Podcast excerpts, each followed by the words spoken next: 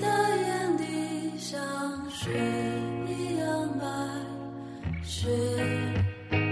越下越那我们再录一个第二期的开头吧。嗯，怎么看？开头好累啊！你想去世界上的各种地方吗？然后，因为其实之前 Voicer 做过一个那个旅行的专题，叫什么“国内限定旅行”。对，然后那一篇就是瑞秋脱颖而出。对，那那篇我们就请了瑞秋做嘉宾嘛，然后他的故事真的就太精彩了，就不光是在什么雪山底下吃火锅，还跟什么活佛一起斗地主什么。将要斗地啊，主。将要对将要约好了没斗成。对，嗯，展展开讲讲吧。啊，现在吗？对啊。哦哦哦，不然嘞？哦，就是嗯、呃因为我就是到哪里，就是因为我知道那个地方它是一个藏区，然后嗯，我就问了一下当地的那个人，就管我们的一个人，就问他有没有寺庙，然后他就说有寺庙，然后我就只是单纯的想去看一下人家就是那种。小寺庙会不会就是很可爱啊，或者是很有风格啊之类的？结果另外一个就是事儿很多的朋友，他就马上抓住别人问有没有活佛，他感觉就是 很好奇，很很很那种的感觉。然后别人就是刚好还有，然后就是在 然后就是在一路上从酒店去那个村里那个寺庙的地方，他就一路在抓着别人问问题，你知道吗？就问活佛会算命吗？就很不尊重人哦，就活佛会算命吗？他算过什么？算得准吗？然后就是可以给我算吗？就他也是把活佛跟什么神婆混在一起了。就他非常好奇，然后就还问了一些，就问了很多问题，然后问到我都是这种抓他，就是别说了别说了你。嗯但是因为那个人就是他是一个，就是问他问的对象是一个呃。就是我们那个酒店的管家，很可爱、很朴实的一个藏族男孩，嗯就是就那男孩都有点脸红了，就是嗯有点招架不住这种问题了。然后，然后我们就到那边，就是他其实活佛本人就是一个很平易近人的人，然后我们就是在那儿去找到他的时候，他在那边耕地，就是好像他要翻、翻他的土什么的，然后就跟他的一个助手或者朋友吧，然后就在那边弄，然后就招待我们进进去他的房子里面，大家就在那边坐着，然后就每个人都很尴尬，就。不知道聊什么，大家都被打的超级直，然后在那边你看我，我看你，然后活佛就招待我们吃东西、喝东西之类的。哎，嗯。插入一个问题，活佛说汉语吗？嗯，他说的汉语说的不太好，嗯，对，他说藏语，然后就汉语的话，就是那个那个男孩帮我们翻译这样子，嗯。嗯，然后我们就就聊就是活佛平时做什么，你们采访活佛是吧？真实的采访人家，嗯就是你平时做什么，然后他就说一些什么就是。念经啊，然后做功课啊之类的嘛。然后朋友就突然就问人家你孤独不嘛？其实他想的是，就是如果你从小到大的做这一件这样的事情，而且你是在一个这样子的雪山下面，这么小的一个寺庙，也没什么人，你你他是真实的在好奇这件事情，然后就就大家都很懵，就不知道会为什么会有这么突然的问题，然后就活佛就是不孤独嘛，因为嗯。他就是习惯了嘛，嗯，而且还有斗地主可以打，就是 就 说明我以为是。是因为有信仰，所以不孤独之类的。没有啦，就是可能他也是有在接触活佛，也很老实，有有在接地气的，有在接地气的那一种，是哦，所以跟我们想象当中的活佛还挺不一样好。真实哦。很真实。就是这次就是让我 real，对对对我靠。就是挺 real 的，嗯，嗯，然后后来你们就约他去斗地主是吧？对，就是这斗地主是我们一开始没有，就是说要怎么会有一个这样的想法呢？是因为我们当时在那个酒店吃东西的时候，然后我们就跟那个酒店的老板说，我们今天去找活佛啦，怎么怎么样，你们以后不可以带别的游客去哦。然后他就说只能我们自己去。然后嗯，然后那个人就说哦，活佛挺亲切的呀，挺平易近人的，上次还过来打斗地主了。然后我们就嗯，然后就是我那朋友就马上就跟他说，就马上开始约他。来不来？嗯，然后他就说好来，不来？然后他就说好，然后就没来。很忙，人家对，还要去乡里开会啊什么的。他是什么当地的偶像之类的那种吗？不知道，可能就是有官职吧，那种，就是可能有一哦个地位在那边，就是他在的话，可能就是那群众会更就是被说服一点吧，嗯，嗯，类似长老，之之类的，可能，嗯，这个话是可以说的。可以我觉得这个我不懂，我觉得我觉得活佛的好多内容都要就是对那就先一下，那先道歉吧。要先审一下，我觉得，对，我们先做个免责声明。活佛要找就找瑞秋。不要不要不要不要，嗯，哎，那你像你刚才讲的这个见活佛的这个地方是松潘是吗？，对，它是它是一个传统的旅游胜地吗？就是那边其实离九寨沟很近，嗯所以就是那边有一些什么若尔盖草原啊，然后九寨沟啊，然后四姑娘山什么的都在那川西嘛，嗯所以就是还行。但是就是我们去的那个地方，它暂时还就我去的时候，至少还暂时没有那么火。但是我嗯我发现这几个月去的人越来越多了。都是你推的呀。嗨，那个那什么田亮啊、叶一茜什么的，我看也在那儿。那也是看了 Voice 而去的。对，然后就可能现在也越来越多人去了吧。嗯，嗯，那那种地方的话，嗯，就是对体力啊什么的有要求吗？这个真的是看人，我可不敢打包票，嗯因为就是我是一个就是到了就是自然里面还蛮就是生龙活虎的，嗯但我那个朋友就直接嘴巴发紫，然后头脑发晕这样子。高反吗，对他高反，啊吸氧了。他吸氧，但是就是还行，没有那么的有用。然后他，然后当时被我抓着去就是跑爬山什么的，嗯然后他就很恨我，然后对，所以才就叫鬼见愁梦旅人。愁梦旅人。你是不是到哪都是那种精力用不完的那种？嗯，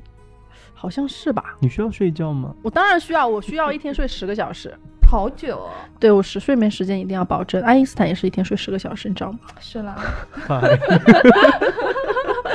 没有要比较的意思，就只是说我睡眠时间要很充充足。但是就是我平时是一个在日常生活里是睡懒觉的人，但是我出去旅行的话，我会就是。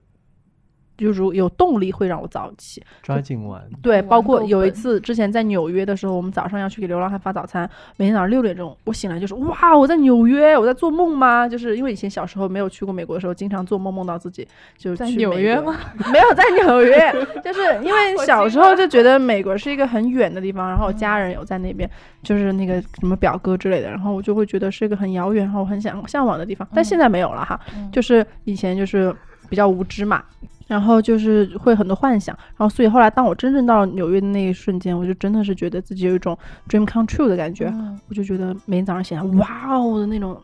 每天就是那种血 被就是那种沸腾的感觉，我要出去，我要出去看一下外面的世界那种感觉，嗯，不用睡觉那几天都，但很就是后来旅行了很多地方都没有这种感觉了，就该睡还睡，对，那你还挺奇妙的，你去纽约，然后你整个血脉喷张，然后你去给流浪汉发早餐。没有那个流浪汉发早餐是因为我们换宿，就是那个呃我们住的地方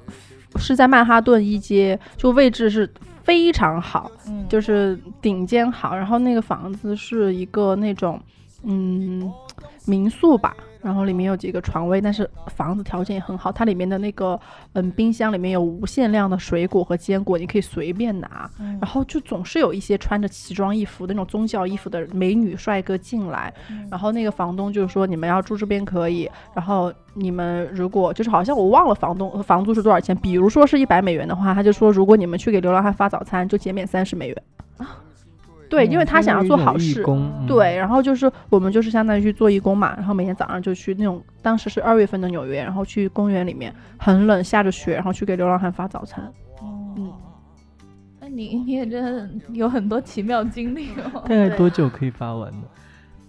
没有算过，这个你的问题也很奇妙。就是很很呃，我真的不知道，因为他那个地方是发素食的，然后他还有一个地方专门发就是有肉的那种香肠啊什么。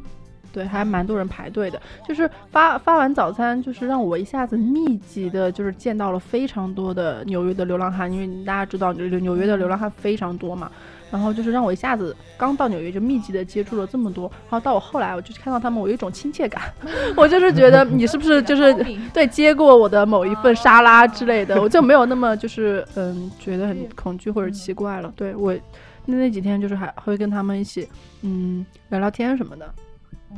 然后当时我住的那个地方，它旁边是那个一个黑社会组织的一个据点吧，然后叫那个 Hells Angel，就是地狱天使嘛，美国很有名的那个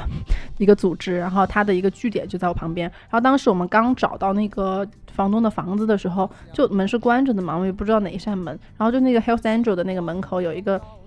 长凳。然后一个靠椅，然后就是木头的，然后有一个摄像头对着那个凳子，然后我们一开始不知道为什么，然后后来发现就是有人会莫名其妙就跑到他们的那个嗯、门口拍照，就他们有自己的那个有自己的那个名字嘛，就 Health Angel，然后有人会拍照留影什么的，然后就会有人就坐到那个凳子上，就只要有人坐，马上就有人出来说你不要坐，啊，然后那个地方是给他们自己成员就是专属的一个位置，哦是吗？对，就有点中二，然后，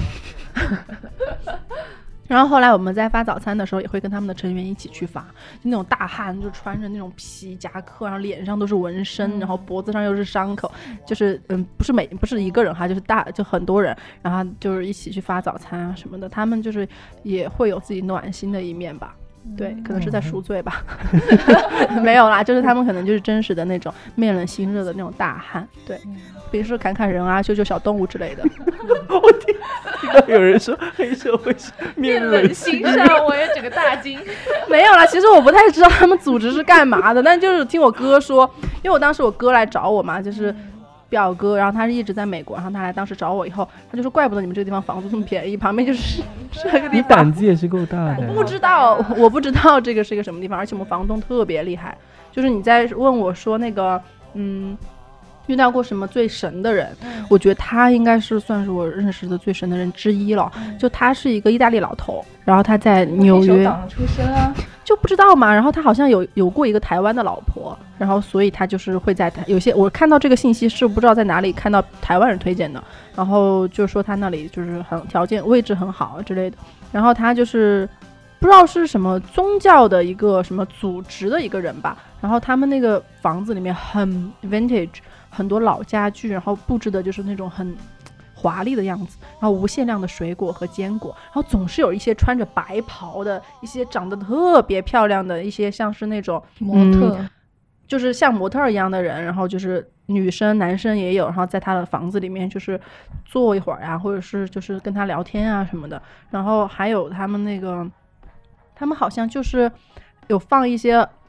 比如说佛教的一些符号的东西，他们那个房子也有；嗯道教的符号的东西也有，什么伊斯兰教、基督教。就是天主教，就是嗯他们那个房子里面很多宗教的东西，但我就是没我一直没搞懂他到底是就是信哪个教信哪个教，宗教协会吗，我怀疑你是误闯了什么邪教老巢，对，不是吧？但他没有让我们做任何除了发流浪汉发早餐以外其他任何事情。嗯，对，我觉得是一个挺善良的人。对，然后后来有去过他，他还有一家餐厅，嗯然后那个餐厅也是每天会做好吃的，然后一些点心，然后就是供应给那些流浪汉。对。好好哦，而且他还能就是指挥得动那些黑社会成员，哎，所以他所以他以前可能就是对啊。对啊，又是意黑社会大利人，退休讲不定吧就是哎呀，我我就不知道嘛，我就是觉得他真的挺神奇的，而且他也不缺钱，他就是房租其实真的不贵，我觉得那个地方我我找不到了，但是是真的性价比太高了。你像曼哈顿一街，哎就是可能就是几千块人民币租一个小房间吧，乱说的啊，我也不知道现在怎么样。对，然后就是当时能够租到那样子的房子，关键是房子条件还很好。嗯，还免费供 应吃喝什么的，对，然后当时还认识了一个，嗯，一起住在那个地方的嗯一个女生，然后后来发现是香港的一个小明星，嚯，嗯。那这个还挺妙的这个经历，嗯，就在曼哈顿扛把子的家里，你在旅途中做过最大胆的是什么？嗯，大胆，可以播的？其实挺多啊。就是我觉得大胆，就是可能就是会做一些你平时不敢的事情，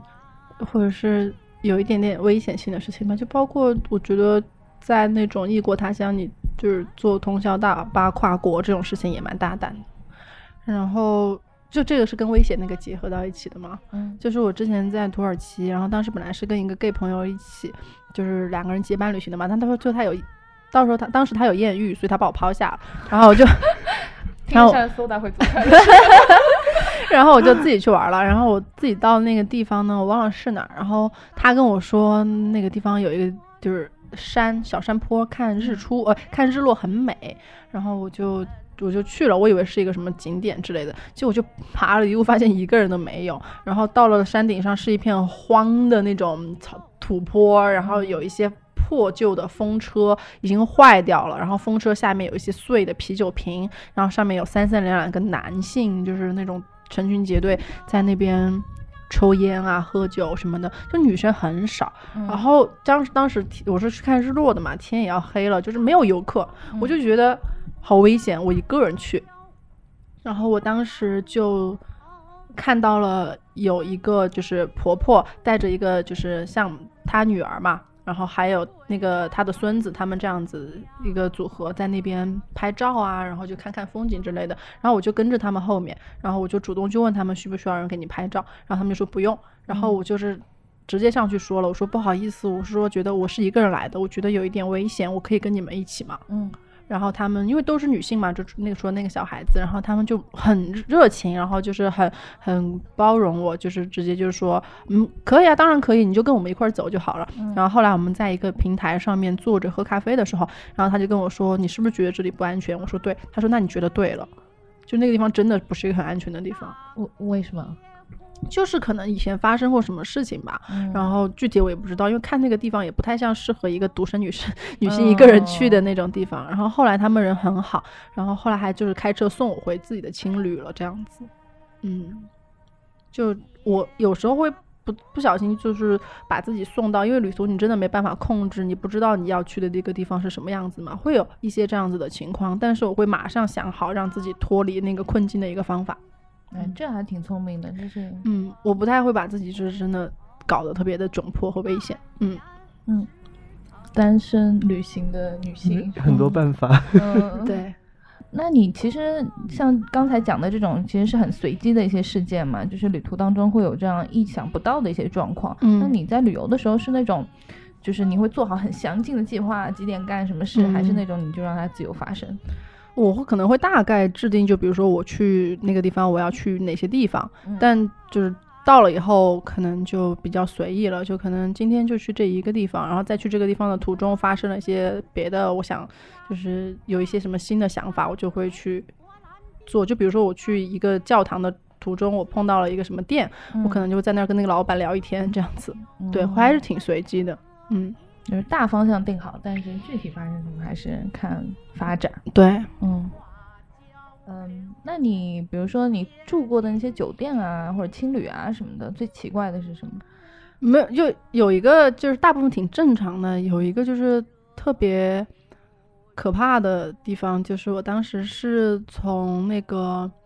拉萨坐车到尼泊尔，嗯然后当时经过那个樟木，就是边境的时候，当时已经是到的时候已经是晚上两三点了，而且坐了十几个小时的大巴，整个人就已经被颠的都快碎了。然后到了以后呢，那个地方好像很多夏尔巴人，就他们不会普通话，也不会英语，嗯然后就是跟你交流也不是很清楚。我们那个大巴上的有些人可能已经提前订好了青旅，但我们没有。我当时跟我的那个一起去的朋友，然后我们就现找，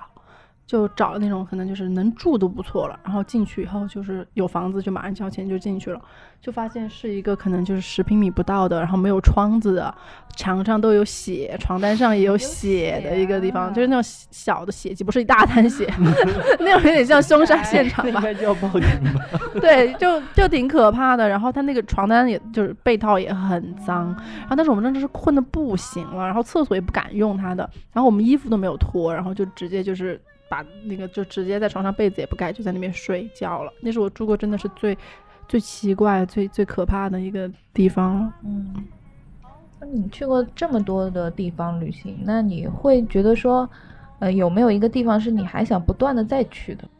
嗯，不断的再去的话，就嗯，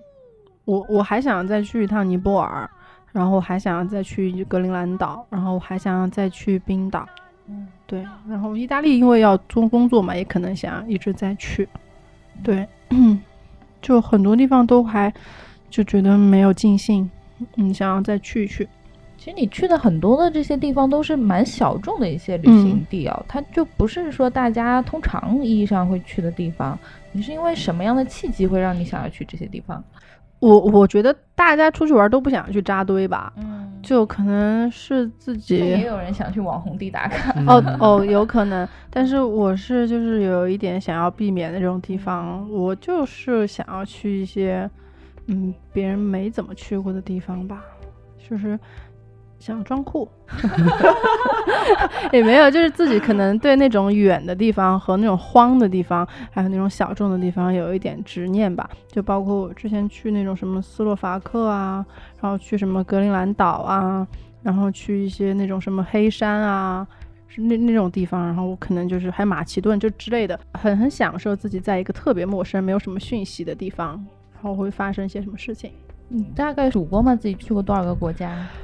嗯，可能三十多个吧，也不是很多。嗯，还会想要去更多吗？会想要什么环球世、环游世界之类的吗？呃，就是有些地方我还不是很不是很想去的，就是，嗯，就是没有一个不想去。其实韩国签证办了两次都还没去，我就是没有一个特别吸引我的点，我没有一个就是说觉得自己要去去多少地方，没有一个想要这样子达到的目标，也没有说一定要环球旅行。就包括我上次去格陵兰岛也是，就比如说我是八月份突然想去的，嗯我我九月份就到那儿了，嗯，嗯，排除万难我就要把自己送过去，嗯，你你是怎么会突然想去格陵兰岛呢？当时想放空一下。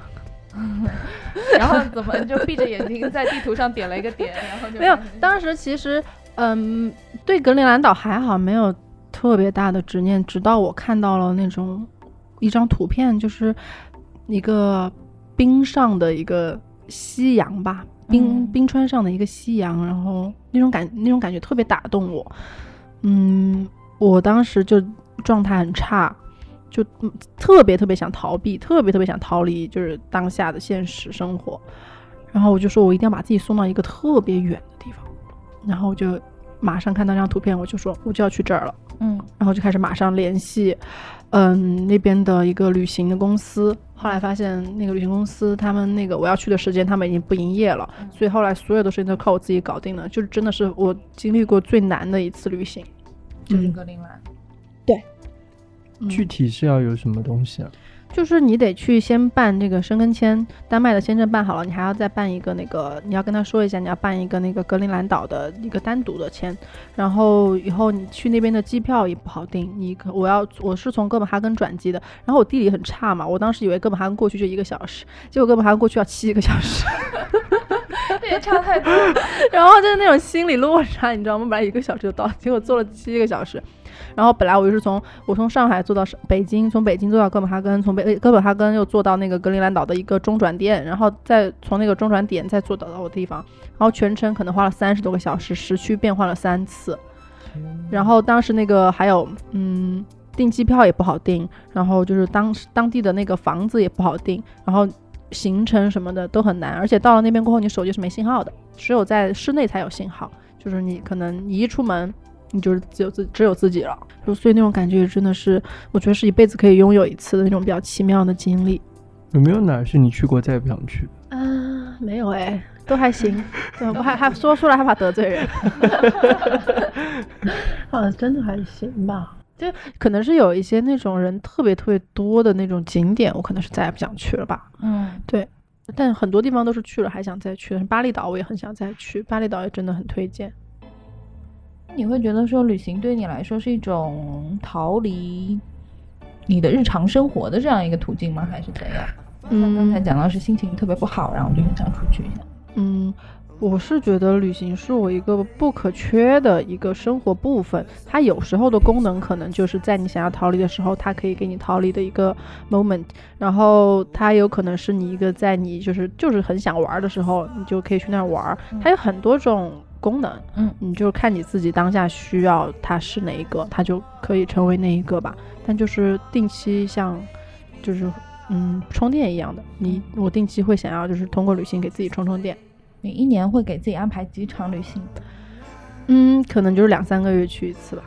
那很多哎、对两三个月去一次，一对年有个六次。疫情有阻挡到你？当然有了，有啦，就是那种谁在大家都在家的时候，我也很乖，在家没有出门的。但对，疫情之前去了一趟日本，然后就是前段时间就去了一趟四川嘛，嗯，对，也就没什么去了。最近在筹划下一次，但是就选择太多了，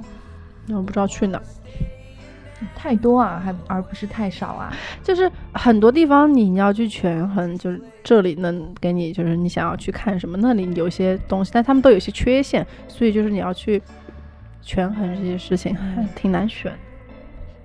嗯刚才有讲到你是峨眉女孩啊，嗯因为我们其实对你的家乡都还蛮好奇的。嗯，我感觉很少听到有人说自己是峨眉来的。可能他们他们都说自己是成都人吧，但其实都是什么峨眉啊、资阳啊、什么 宜宾啊 之类的你，又说出了什么不得了的？就嗯没有啦。对，因为可能说成都大家会比较知道一点，对，说这种小地方别人会说啊哪里，嗯，因为我跟 Soda 我们两个人就说，哎，我们讲到峨眉这个地方，就会想到什么呃周芷若，对对很多女人在子很多女山上人在练对对对剑什么的。嗯，所以所以实际上的峨眉是什么样的？它就是一个嗯。峨眉山嘛，它以前是一个道教圣地，嗯然后它是道教里面三十六洞天的一个洞天，嗯然后他叫灵虚洞天吧，好像是。然后他在唐朝以后，就是佛教开始信，就是我这些说的历史哈，我跟你说，变导游我，跟你说，就是如果有人就就就大家没有在背，因为我就是自己感兴趣，所以会去搜，但是可能不一定准确哈，就是评论里面就是当我就是在放屁好吗？然后 就是唐朝以后就很多佛教的寺庙嘛，嗯，然后它也真的是有峨眉派的，然后有自己可能现在还有一些就是在教你学各种武术峨眉派武术的地方，然后它就是。嗯，我觉得它是一个非常秀美的山嘛，然后还有它本身峨就是山下面那个城市峨眉山市，它就是一个很小的一个嗯县级市吧，应该是吧？我要这个说错了，感觉好丢脸。然后嗯，人口也不多，我记得我小时候就是可能打车去任何地方都只要五块钱。好爽。对，然后当时我读高中的时候才有了第一个公交车，第一第一条线公交车，然后就是吃的特别好吃。嗯，我们就是峨眉的人，他要去成都上学，然后就觉得哎，好烦啊，去成都没什么好吃的了，就就是会这样子比较嫌弃哈。成都人听到不要生气哈。然后嗯，就是我们会，我不会我会比较喜欢自己的家乡，是因为我很喜欢去峨眉山上面。嗯，有一些可能没有什么游客的小的寺庙啊，或者是一些小的点，我就会在那边待着，我就觉得非常的舒服，就因为很多古树，然后一些古刹，就是你在里面待着的那种氛围、磁场什么的，会让人特别特别放松。然后我也很喜欢带朋友去那边玩，他们也都很喜欢这样子。嗯，感觉你去的峨眉山跟普通游客去的峨眉山不是一座峨眉山应该都会，就是那种游客应该都会去那种猴山被猴子推下，就是打什么的。就峨眉山的猴子之前把一个游客推下过悬崖，好凶超凶，就我们本地人都会害怕。就我上去我都会请保镖，就是 临时请吗？没有 在那边的话会有人就是会。就是帮你驱赶猴子，但你要买他们的那个照片，就是比如说他们要给你拍一张照，二十块，然后就会全程当你的保镖。啊，这么好，对对对，请个保镖。我建议你们因为他们他们跟猴子互相都认识嘛，然后他们猴子都很害怕他们，所以就是就是他们在你旁边，猴子都不敢来。所以我建议这是一个去峨眉山那个猴山的小 tip，对，然后你就去你就就说 OK，别人要给你拍照，你先不要慌着拒绝，然后你就说随便拍一张，反正你不一定要要这张照片，然后就二十块钱就是买一个心安，买一个理得，猴子来抢你的东西都会被再那个人被帮你再抢回来，哦，对。太好笑了吧？对，就是猴子都会抢你的手机啊、钱包啊、那种什么水啊、零食啊、帽子啊什么的，应有尽有。恶棍，对，只有他们想要，没有他们抢不到。天哪！那我我们那个主编 Pinko 说，他印象当中的就是，如果要去峨眉山，就一定要去什么租一个军大衣，是有这种是 有这种传统。真真的哎，就是就是因为峨眉山上常年挺冷的嘛，就夏天的时候还好，但是就是夏天过后的季节。上去都非常冷，有些时候可能是大家自己做的准备不够充分嘛，然后就会去租一个他的军大衣。但是那个时间更早一点的时候，就还会上面有猴会在你的军大衣上面，就是你们可以一起拍一张照片。那好像民间艺人。对傻猴。对，军大衣还蛮帅的。嗯，我以前就是因为直接住到金顶上面，想要去看那个佛光嘛，想看日出，然后就是忘了就准备厚衣服，然后那个时间也没有租租的军大衣的地方了，我就直接把酒店的棉被裹在身上去看日出了，就当成大衣穿。所以就是到峨眉山去，一定要去金顶拍个照。嗯，我其实我就是我朋友他们去峨眉山，我都还没有带他们去，因为我比较懒，就是。他们应该也不会听到这个，我们很红的好吗？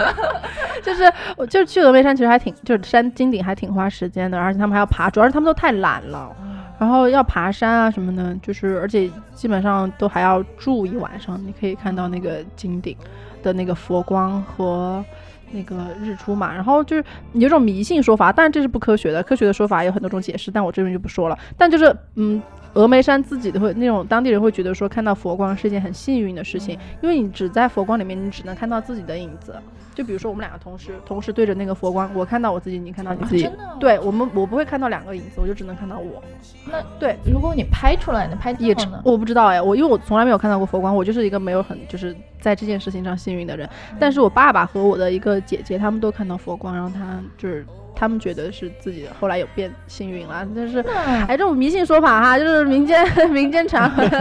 大家就不要太放在心上。对，就是我其实陪朋友，就是小时候到大去了这么多次景点，我都没有看到过。对佛光是一个什么样的形态的一个东西啊你？待会儿可以去搜一下，就是嗯是不是像有点像镜子一样，然后就周围在发光，哦然后你在中间就有自己的影子。天哪，好神奇哦！干嘛？是真的，我没有在编。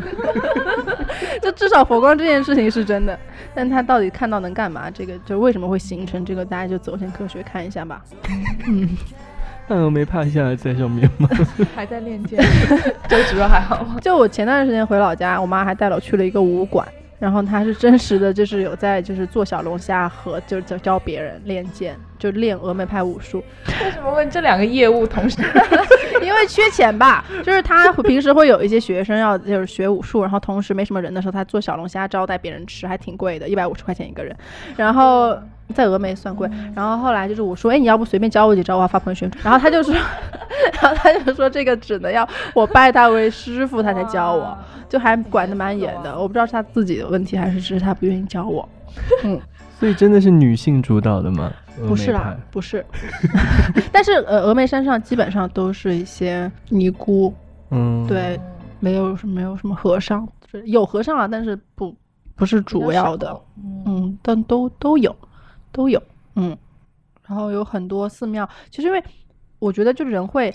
你生长在一个地方，或者你长期在一个地方，你就会比较忽略那个地方的一些美的东西嘛，就包括你看上海开了这么多店，新店我也没都没去，我是觉得我总有一天会去，或者是我没什么兴趣。在峨眉山也是，就是我可能小时候就一直在那儿，然后就。爸妈每次带他们的朋友上去或者去，我都会觉得很无聊，就是就去过这么多次了，但是是后来可能是出了国以后吧，就我每次去跟别人说我是哪儿的，我就说 I'm from 峨眉，然后就是 就别人也不知道在哪儿，我也不管，然后就是发现自己就对这种家乡的这种喜爱又加深，因为嗯，可能是年纪大了，然后就很喜欢那种安静的那种地方，然后在上面的时候，我有一些比较就是舒服的时时间，然后我会在外面的时候会想念那些时间，嗯然后还会就是真的去了解一些它的历史，然后还会去就是发掘一些我可能小时候会错过没有去的地方，就是会越来越多发现它美的地方吧。然后我突然想起来，就是我之前不是裹着棉被去看日出嘛，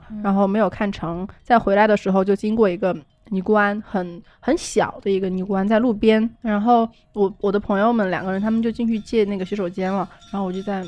就是我就随便进去看了一下，发现他们那个后面有一个小树林，然后当时是很早，可能五六点吧，然后树林就是全部都是雾，就是那个树林中间挂了很多经幡，嗯然后后来我我就出来以后，我就问那个门口那个在摘摘菜的那个那个姑，然后我就问我说，哎，请问那个经幡是干什么的呀？他就说镇妖，然后我就说。好可怕哦 然后我就说，嗯，那个朱家人应该不骗人吧？然后我就说，我就说镇什么妖啊？他应该是说的正邪还是正妖啊？我忘了，因为时间太久了。然后他就说两个字，他说不说。哦，然后我当时就哇哦，然后其实我很想追问，但后来朋友出来了，然后我们就走了。而且他看起来脸上也很冷漠，也没有想要回答我的样子。不说，嗯，不是好悬啊。我觉得他就是在逗我吧，但是就是我也在想说你应该不要不会骗我，然后但这个就是一个未解之谜，谁知道呢？就这种东西很玄的，就是我没有在这边就是弄故弄玄虚哈，然后就很害怕被骂，然后就是，但是这真的是我一个就是真实的经历和就真的听到看到的东西，嗯，所以就是还有很多有待发掘的地方。包括前段时间我去朋友家玩儿，然后就说到峨眉山，然后他们就说，哎，他有一个艺术家朋友，就刚好去了峨眉山的某一个寺庙，就他说那个寺庙我甚至都不知道，嗯。然后他给我看了照片，就是特别特别美，在一个那种半山中间，然后他们在那边弹古琴，然后外面就是一个像山洞一样的东西，就那个地方是在峨眉山中间接近九老洞的地方，九老洞就是以前一个道教留下来的一个遗址，然后就是在那样子的一个地方，然后我就是觉得说还有很多我自己没有。去过的一些峨眉山的很棒的点，我可能之后都会想要再去一下。然后他当时说的是他他那个朋友走路走了十个小时上去，然后他我查了一下线路，发现他朋友被坑了，就 是可能是别人要为了就是主要就是新城要走十个小时，就坐车到中间，然后就是再走，可能就是一个小时就到了。好惨啊，白走了十个小时，对，还蛮妙的。人生好多江湖故事。对很多什么神神鬼鬼故事。太多了，我觉得可能要录十期吧。那你现在在上海发展，你会觉得说有一天想要再回峨眉之类的吗？峨眉的话，就是其实回去也什么真的没什么事情做，我又不可能做他们旅行推广大使，然后坐办公室那种。我可能就是想要回成都，就是再做点什么吧。但是上海这边其实机会挺好的，我可能也暂时就放不下，就两边嗯，两边跑。我身边有一些就是在成都和上海都有一些自己的生意的朋友，他们也都精力很旺盛。我要向他们学习，希望就是能够少睡几个小时。希望能够就是成都那边也能够有可以做点什么东西。嗯，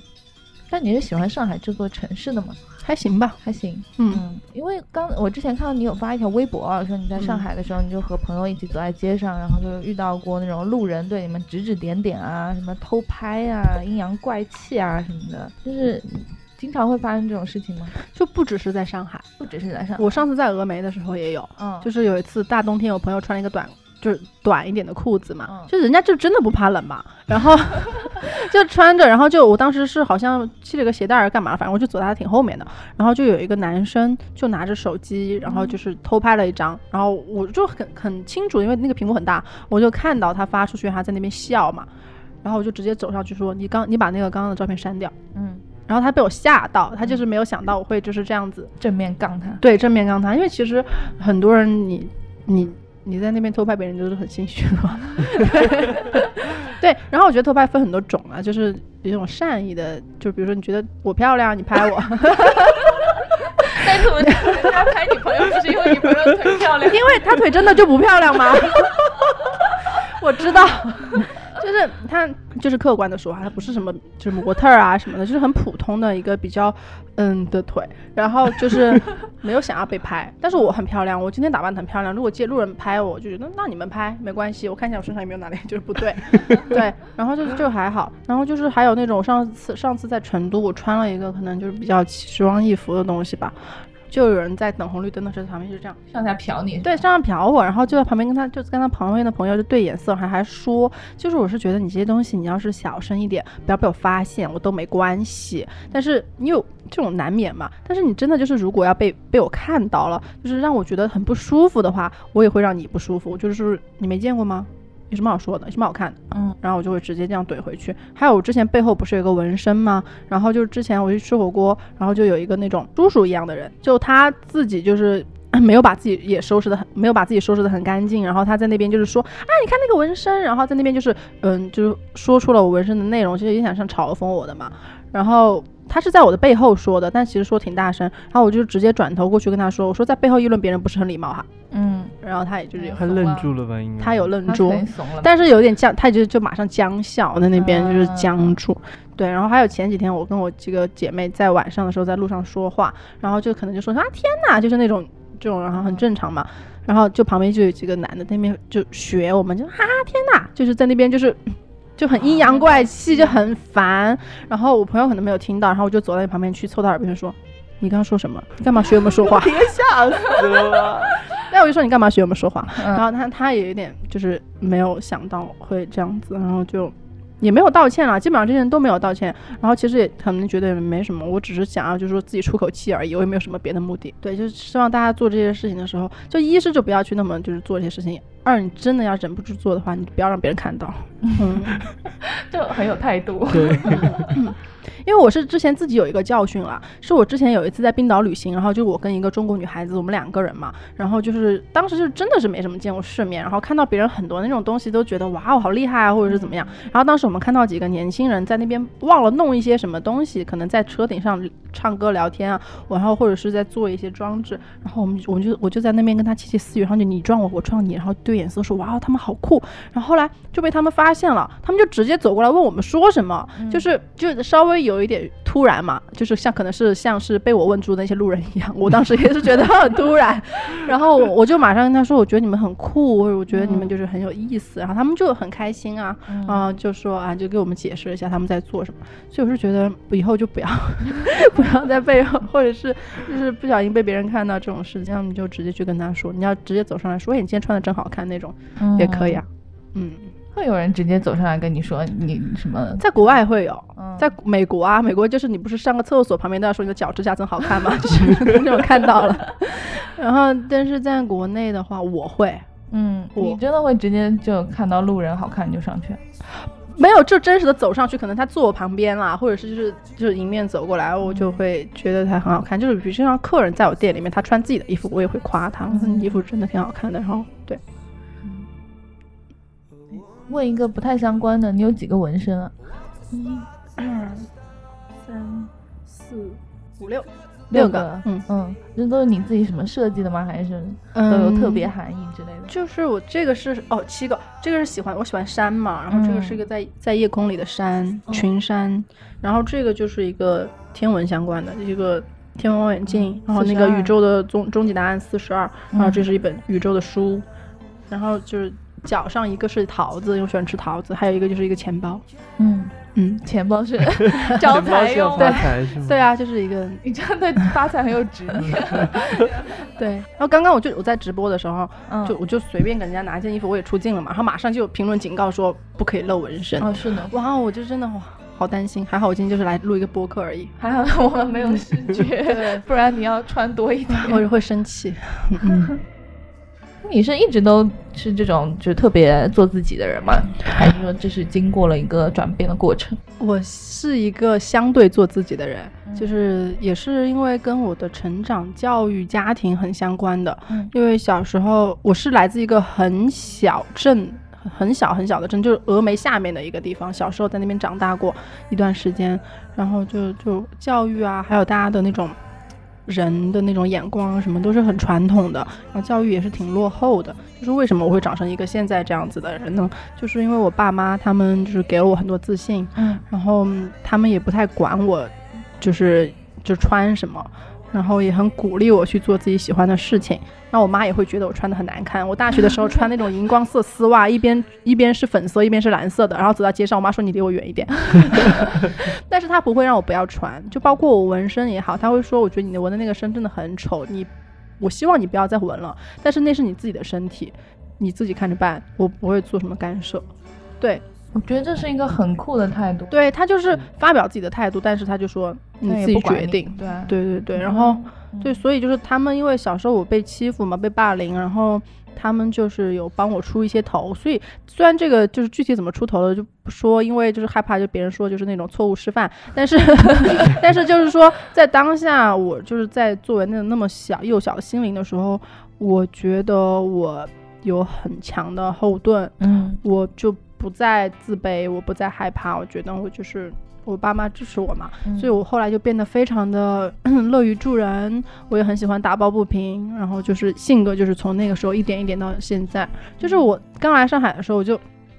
我就发现。就很多人说我很热心，很很热心肠，然后就很喜欢去帮一些忙。我就觉得，哎，这不是就是很正常的事情嘛？就直到后来，就是有朋友跟我说，他就说觉得自己也不会想要去管一些别人的闲事，就是可能别人需要帮忙，就比如说别人让我推一个中介，然后我就是会马上发十几个中介给他，然后还会帮他留意他想要什么房子。可能过了一个星期过后，我突然看到一个适合的房子，还会发给他这样子，他就会想说我会把这件事情记很久，因为我是觉得对我自己来说是一个很举手之劳的事情，嗯但是他会觉得说在现在就没有很多人愿意去帮一个就是朋友而已，就做一些就做这样的事情，感觉我是不是暗恋他？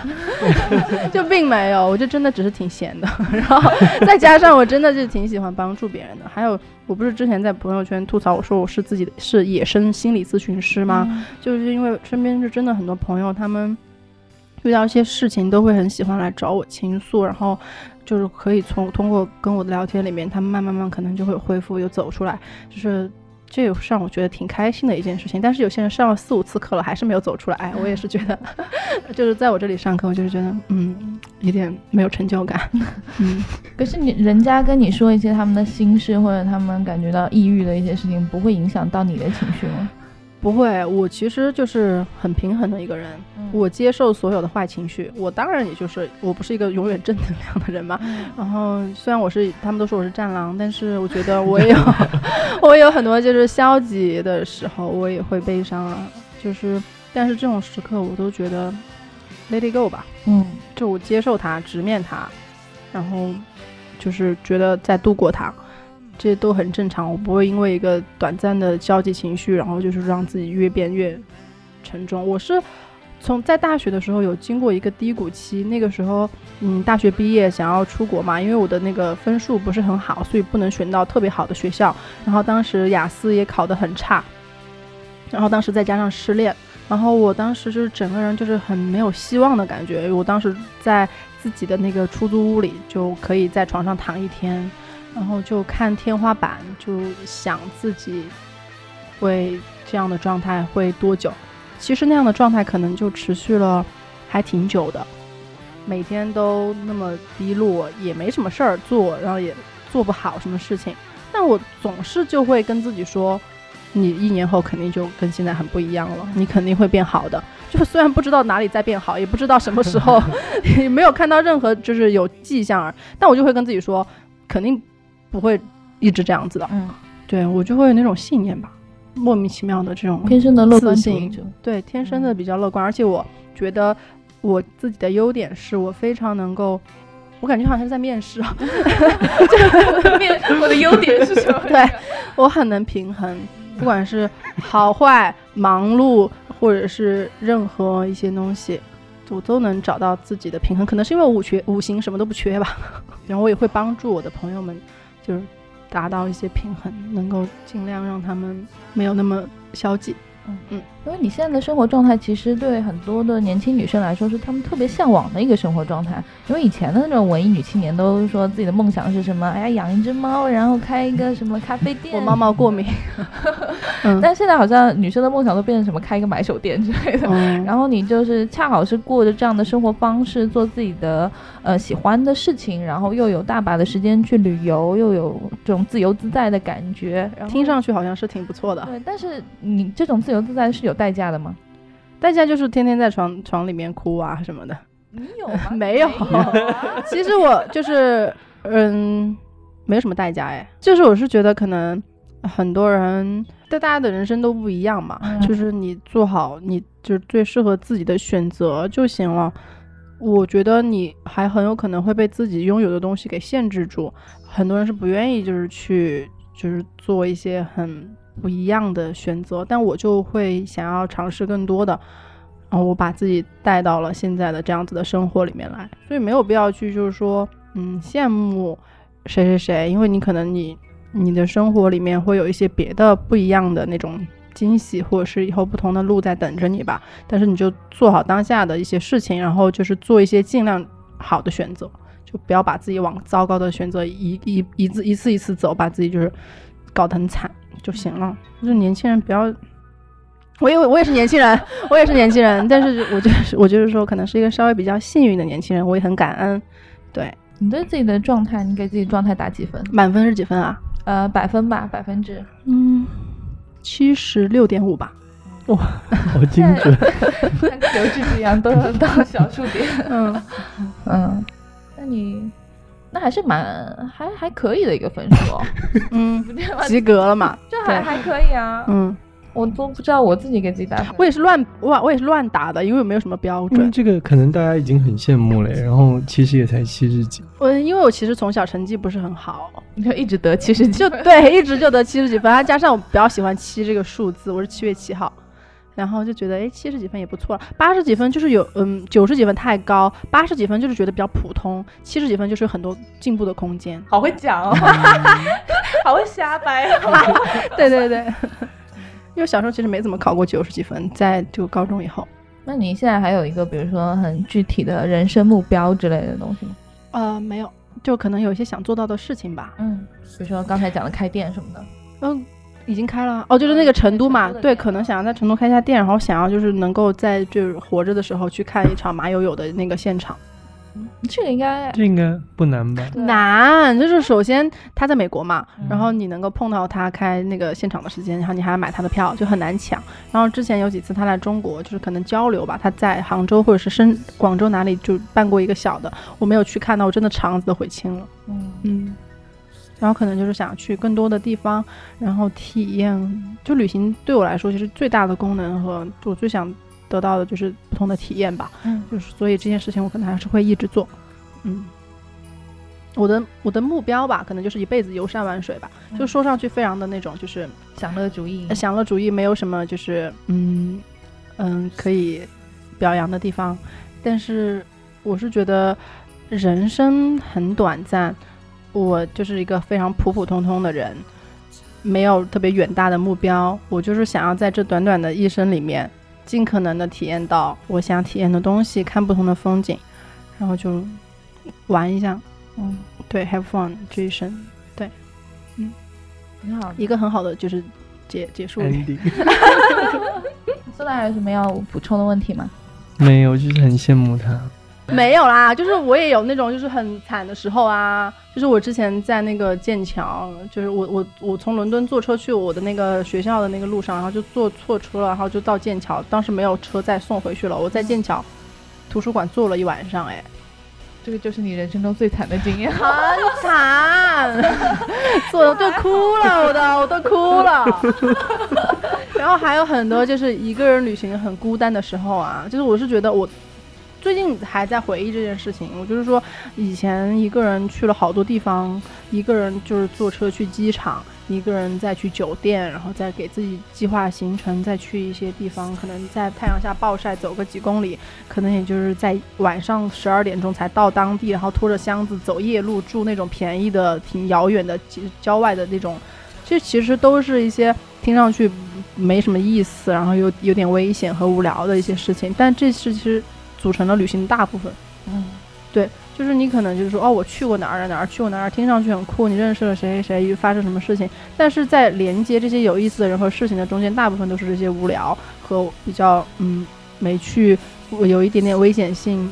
冒险的一些嗯漫长的时间。对，不是每个人都有勇气把自己往那儿送的。包括我现在回想起来，我都觉得我当时太勇气了。我可能现在你让我自己再出去旅行，我光是一个人要去机场，然后还要一个人就是去酒店，或者没人接我回来，还要一个人坐飞机回来，我都觉得有点不想这件事情了。但是以前，正是因为我有以前大量的这样子的时间，我把自己置于荒野，或者是我把自己丢在那个夜路上面，有很多自己和自己对话的时间，有很多自己做一些决定的时候，所以那些慢慢慢慢才组成了现在这样子的我。对，就那些可能就是你光是羡慕，但是你其实可能你做不一定能能做到。嗯，包括我现在，我觉得我已经做不到了。我想要安全舒服一点。嗯 反正体验过了，嗯，以前就是真的没钱，穷游。就会去就住很差的这种青旅。有一次我到了一个泰国的地方，然后我我订的是女生间嘛，但进去发现是男女混住的，然后里面有很多印度人，没有歧视的意思，但是就真的味道非常大。然后我就是，而且又再加上觉得酒店搞错，就青旅搞错了，就很生气，然后半夜就没有地方住，然后就当时还就出来，半夜还重新找地方啊之类的，就还挺多这样子的时候的。嗯，现在我可能就嗯不想回去。嗯，那本次发财大会接近尾声的时候，呃，你给一些，就虽然你也很年轻，那给一些比你更年轻一点的听众呢，会有一些什么样的建议呢？建议啥啊？发财吗？发财发财建议吧。我我真的给不了啥哎，因为我觉得我的经历是很难去复制的。我是一个嗯，挺幸运的人啊，我自己蛮蛮觉得自己幸运的，然后我也挺感恩知足的。然后大部分我觉得还是人各有命吧。然后 不是说我的命就特别好啊，我只是其实我也是很普通的一个嗯女孩子，但是只不过拥有一些相对幸运的事情，所以才能做到一些自己能做就别人想做的事情和自己也想做的事情了。然后我是觉得，如果非要给什么建议的话，我是觉得大家可以尽量就是抓住一些机会吧，就不要就是说害怕啊或者是什么的，你可以就做好充分的选择或者是权衡，然后再一下子鼓起勇气去把那件事情做了，说不定会改变一些你当下想要改变的东西呢。嗯好的，非常好的建议。那今天的吃茶节目就到此为止，耶，谢谢瑞秋，谢谢，拜拜。拜拜拜。You'll find a way to spit it out again. Even when you know